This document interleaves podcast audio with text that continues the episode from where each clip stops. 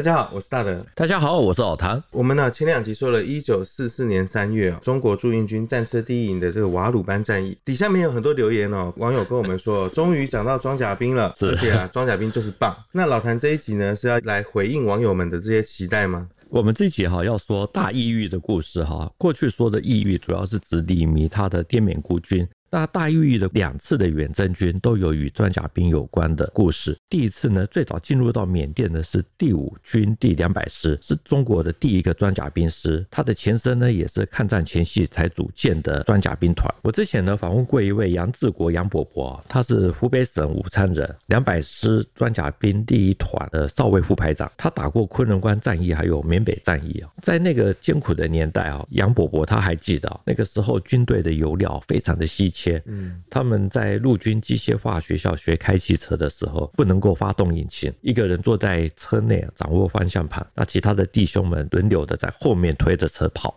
战车不能够推，因为战车是履带，它不是不是轮胎，是推不动，那一定要汽油。推那个时候作为推车啊，我们学战车以前先要学开汽车，开汽车就。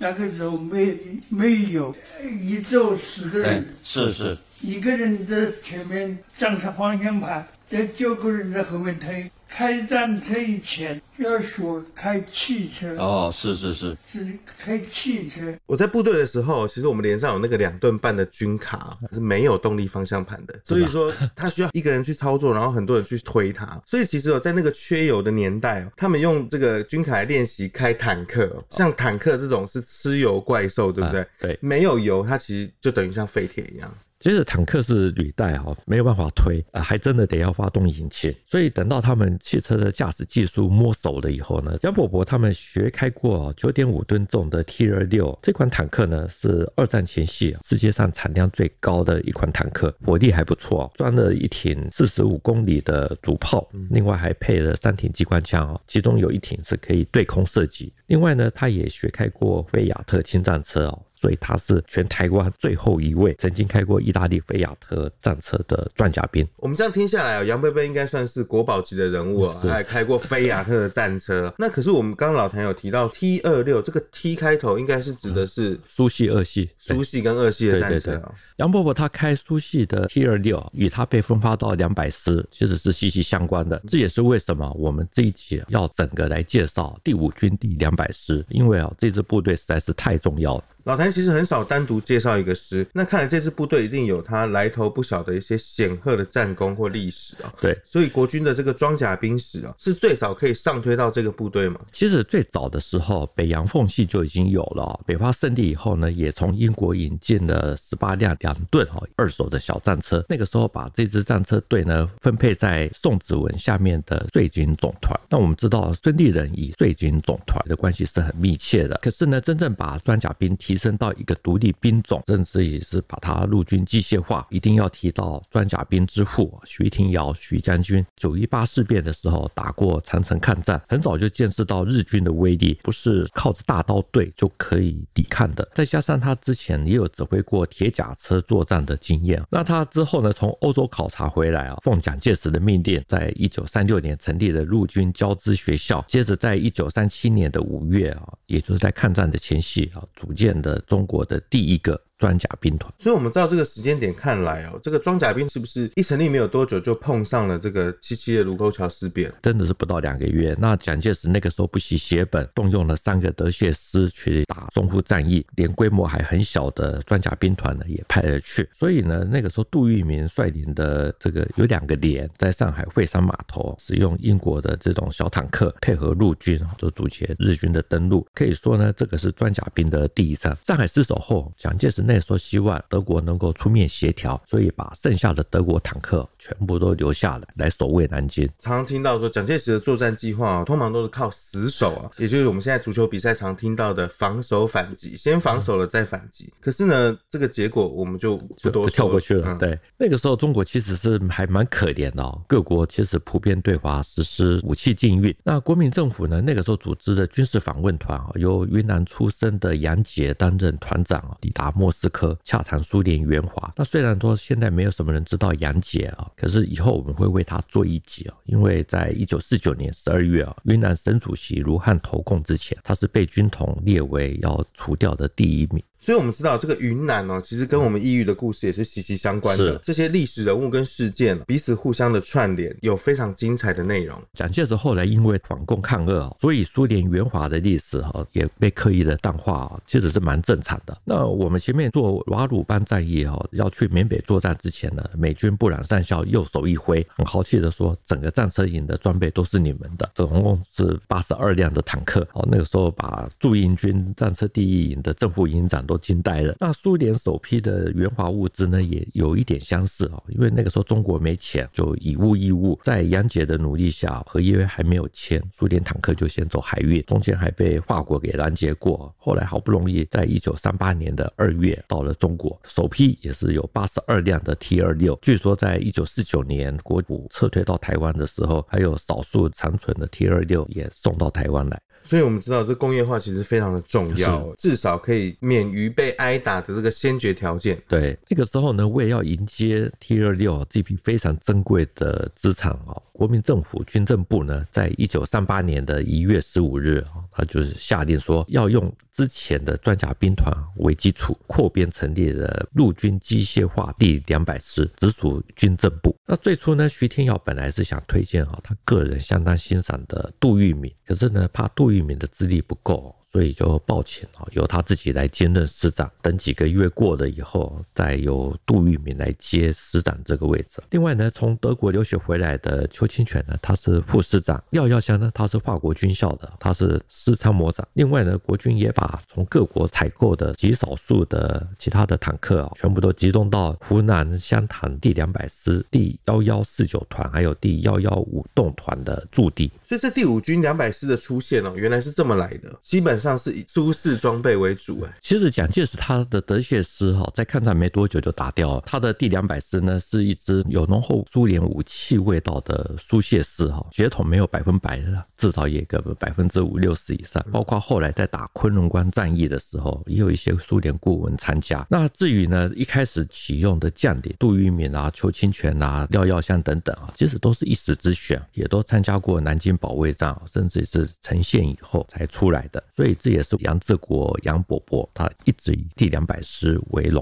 所以老谭不说，其实我们还真不知道这个中间的复杂关系。对，连苏联顾问都已经有参与到了。对，第两百师组建之后呢，是由徐天尧负责督训。那他之前呢，创办过陆军教资学校。那在抗战打了没多久，就把它拆分成陆军资重兵学校，还有陆军机械化学校。那后者简称机校，而且是开始招考知识青年。我们这集的男主角杨志国杨伯伯，他是湖北武昌人，家境还不错，所以那个时候他念的湖北省省立第九中学。那因为战火的关系，所以他十六岁就离家去从军，在一九三八年的四月就被送到了湖南的湘潭，以其他录取的学生。呢，一起编入了陆军第两百师。那在师长杜聿明的督导下，他们就开始展开了为期一年的新兵训练。这也就是哦，前面我们有提到说，没有燃料发动汽车的时候，人力去推车的那个那个时代。对，所以他们很辛苦的完成了一年的训练之后，杨伯伯他被分发到陆军两百师第幺幺四九团担任驾驶上士。后来呢，第幺幺四九团呢被改编为装甲兵第一团，另外第二。团呢，接受第三十四集团军司令胡宗南的指挥，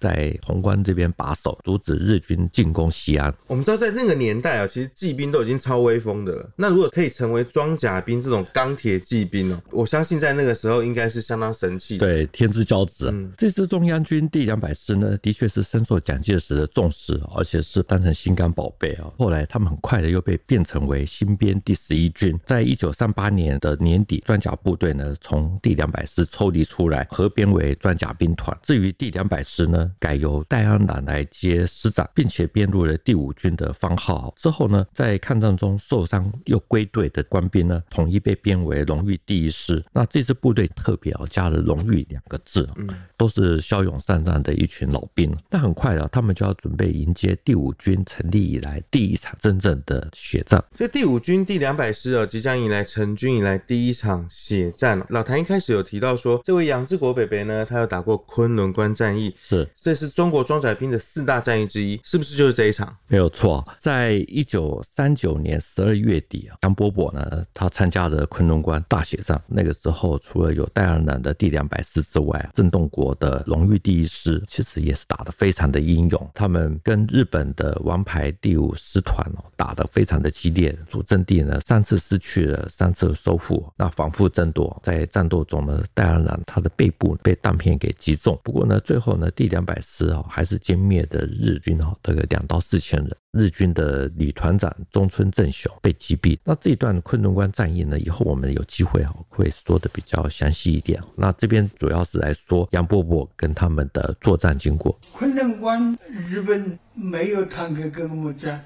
他有战防炮，对，就是战车防御炮。是是是，把我们的坦克打坏了两部，哦，是了一个连战。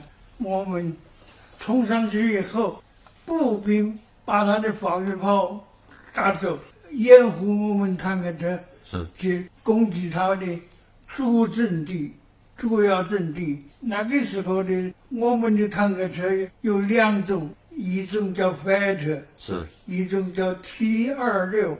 我们连里面呢，我是第一排 Fighter，二排、三排是 T 二六，第四排是汽车排，专门运弹药的。补给车，对对对，伙食都是第四排，对对对，就是一个连，对，有四个排。参加作战的有两个营，一个营呢、啊、有四连，一二三连是战车连，第四连呢汽车连。我们两个营参加战斗，另外一个营战车营呢做预备队，在昆仑的关的山后面做预备队，第一营、第二营。作战了。我在之前跑两岸的时候，其实有去过云南腾冲的国殇墓园哦。刚刚提到的这个昆仑关呢，其实我也有去过，这是在广西南宁的东北方五十九公里处。日军那个时候为了要阻止中国从越南取得战略物资啊，所以从广州派了最精锐的第五师团从广西啊那边发动进攻。那他们是在一九三九年十一月十五日啊，在北海的龙门港这边登陆，占领了青州还有防城，快的朝南宁推进。十二月四日呢，进占了。昆仑关之前老谭讲到桂军的时候，有说过，在一九四九年的八月，白崇禧呢跟林彪四野进行青树坪战役的前后，桂军有部分将领主张是从由广西撤退到越南的。对，那连海南岛我们都不要去了，只有这样才能保住桂系哦。其实有兴趣的人可以回去看一下这一段呢。那个时候呢，日军为了要取得越南，本来中国的大后方，像广西啊、这个云南呢，一下子也就变成了前方。那个时候为了要确保广西到越南的交通生命线，所以国府就调了五个集团军去参加桂南保卫战，那其中包括了装甲兵之父徐廷尧他的第三十八集团军。至于被定位为战略预备队的第两百师哈，负责主攻任务。其实我们想要知道说杨贝贝他是如何描述这个整场的这个战斗经过。这场战役打的时间还拉的还蛮久的，像杨伯伯他讲，他们是在一九三九年十二月十八日啊，他那天呢是开着意大利菲亚特的这种迷你坦克 CP 三。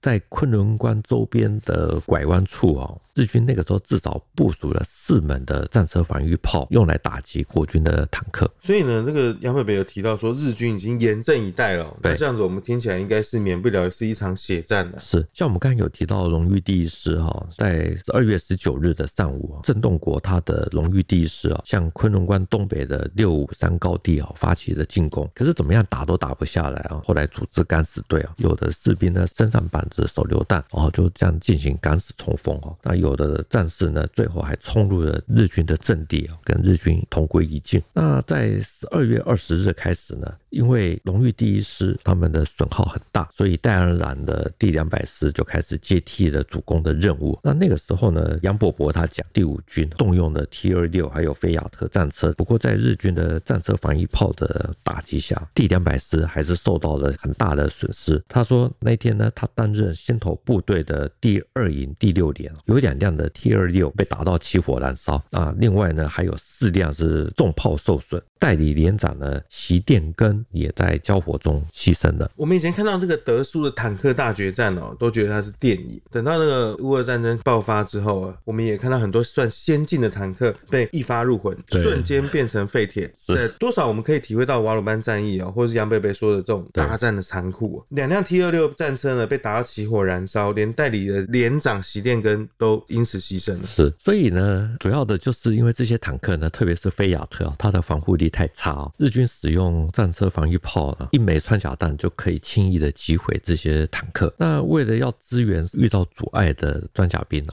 杜聿明下令第五军的直属炮兵营呢，用野战炮来轰击日军的阵地啊，先把日军的防御炮呢全部都摧毁了以后，两百师的步兵和 T 二六还有菲亚特一起步战协同，一路的推进，后来就一路进攻到了昆仑关以南的像九塘啊、八塘啊、七塘啊这些日军的阵地。所以，我们这九塘、八塘这些听起来呢，这个地名倒是有点像是台北到基隆什么七堵啊、八堵、八堵、五堵之类的。对对，其实这个战斗一直持续到了十二月二十四日啊，第二十一旅团的旅团长啊，中村正雄少将在作战中阵亡。那十二月三十一号，终于把昆仑关东北六五三高地的日军给歼灭。在这场战役中呢，日军精锐的第二十一旅团的两个主力连队啊，最后不敌第五军的两百师，还有荣誉第一师，还有新编二十二师的打击，最后遭到歼灭。所以呢，在一九三零年元月一日啊，第两百师的师长戴安染他在他的日记里面写说，一早起来听到炮声，询问之后才知道说，国军昨天占领的昆仑关，日军今天呢企图反攻，遭到国军的炮击撤退。午后呢，又挖出了日军的一门山炮、步枪数十支，那还有其他很多很多的军用品。他对日军的炮兵的观测器呢，特别的有兴趣。在那个时候，这个中国装甲兵其实数量是不多的，所以能够参加这场战役，应该可以是毕生的荣耀。那杨贝贝他其实有参加这场昆仑关的最后攻坚战吗？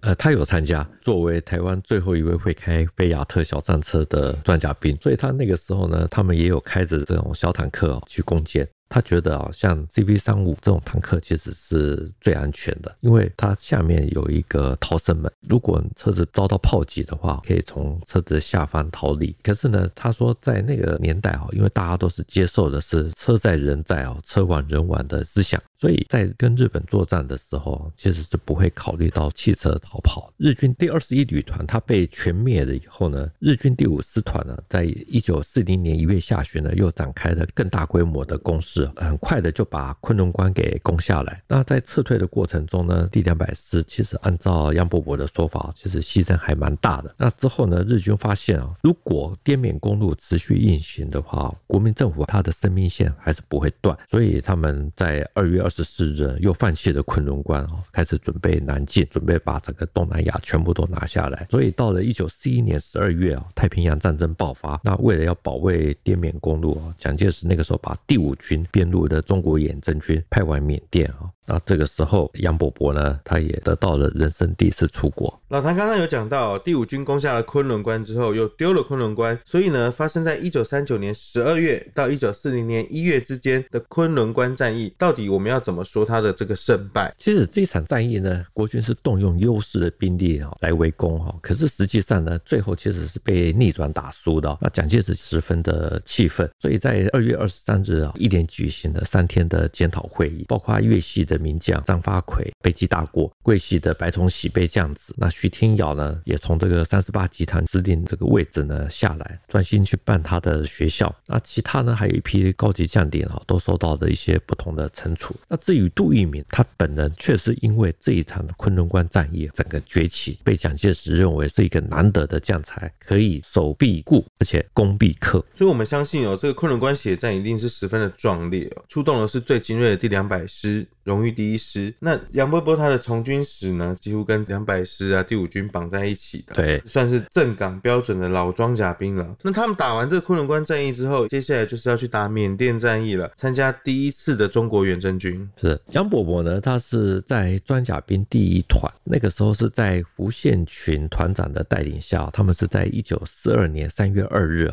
从昆明出发，经由滇缅公路南下进入缅甸。那在抵达腊戍之后呢，在由英国派，就是用铁路啊，用平板车来搭载坦克，把他们的坦克运到铜鼓，这也就是第两百师戴安澜他们的防区。呃杨志国杨伯伯说啊，三月八日他们一到铜鼓，就听到了缅甸的首都仰光丢了。接下来呢，日军第五十六师团呢，在四月二十九日啊，击败了国军第六十六军哈，夺下了腊树。那再加上英军不战而走，整个缅北的局势哈，就急速恶化啊，就出现了大撤退。那 第两百师的师长戴安澜呢，在缅北的战斗还有最后的殉职啊，我们今天可能会来不及讲，会留到下一集。可是呢，杨志国、杨伯伯他们为什么没有进入野人山？是因为装甲兵第一团呢，在第五十六师团占领腊树之前啊，就已经先行撤回云南。为什么会有像这样子的转变？因为那个时候印军基本上是不战而逃，就是拼命的往印度的方向跑。那史迪威本来是计划要发动曼德勒或平满纳的会战，等于说也变得流产了。那杜聿明因此就质疑说，第两百师啊，是不是有必要要继续的守下去啊？在没有得到授权之前，就直接下令装甲兵第一团直接回到云南。所以呢，杨志国、杨伯伯他们后来才没有跟着戴安澜的第两百师啊进入到野人山。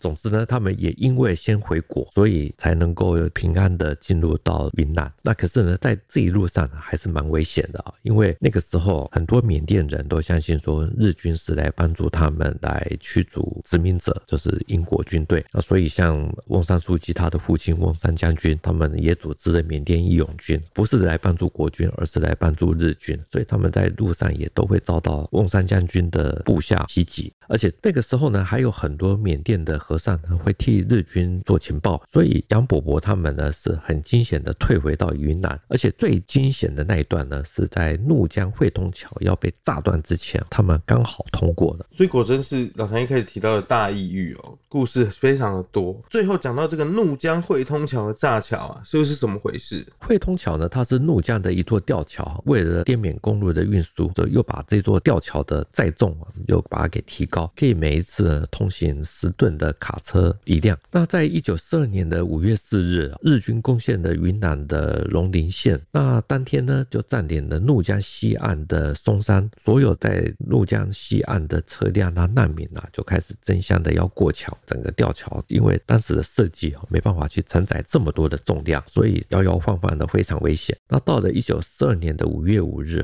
日军的快速部队有两千多人，比国军还要先抵达。汇通桥的西岸，而且还占领高地啊，并且向远征军的阵地呢开始炮击。所以呢，这个汇通桥炸桥是日军去把它炸毁的吗？一般的说法是远征军自己炸的。那杨伯伯说，哦，他们在撤退的时候受到人潮还有车潮的影响，从缅甸回国的装甲兵第一团呢，有好几次其实都被堵在路上没办法动。装甲兵团移动的速度哦，有时候慢到一个小时，大概都不到五六公里。因为知道日军要追过来啊，那情况非常紧急啊，所以那个时候负责指挥交通的国军弟兄啊，只要看到有一些车辆啊抛锚啊，就直接就推到山谷里面去。也有人可能是汉奸之类的，就故意会把车子给打横，想尽各种办法去拖延跟阻碍这个交通。对对对，那有些宪兵呢，可能看到了，就直接就开枪，就把人给毙了，车子就推到边边或推到山谷。所以很多回忆文都有提到当时兵荒马乱的这种情形啊。嗯，那杨伯伯讲啊，他们为了要把战车都带回国内，之前都舍不得用汽油，这个时候都是宁可浪费所有的燃料，就是要把坦克车开回。所以我们知道那个时候的教育，宁可牺牲人。命也要保存这些得来不易的装备，因为这个作用实在是太大。对，总之呢，杨志国伯伯呢，他们是走走停停哈，在千钧一发之际哈，把这批坦克开过了怒江的汇通桥。我们刚才有提到汇通桥的炸桥，这也是与远征军有关哈，因为远征军独立工兵二十四营那个时候，他们也是从缅甸撤回国内，在五月四日这天晚间呢，他们通过了汇通桥。那那个时候已经很混乱哦，得知说有日军穿着便衣一靠近的汇通桥，营长呢张祖武就奉命留下来，在五月五日的七点半就抵达汇通桥，遵照上头的命令，准备炸药啊，随时要爆破。那在炸桥之前呢，对岸是一片的哭声、骂声、喊叫声哦，相当的悲惨。那到了早上十点，守桥的官兵跟过桥的人员哦，又已经发生冲突。混入的日军呢，以为说他们的身份暴露哦，就开始向桥头开枪扫射，要抢占地形。工兵营的营长张祖武果断的下命，直接点火，轰然一声，整个桥面呢，大部分都坠落到了怒江，那只剩下几根空闲的铁索。那日军的坦克呢，这个时候就没办法过江，东进的计划也就破灭了。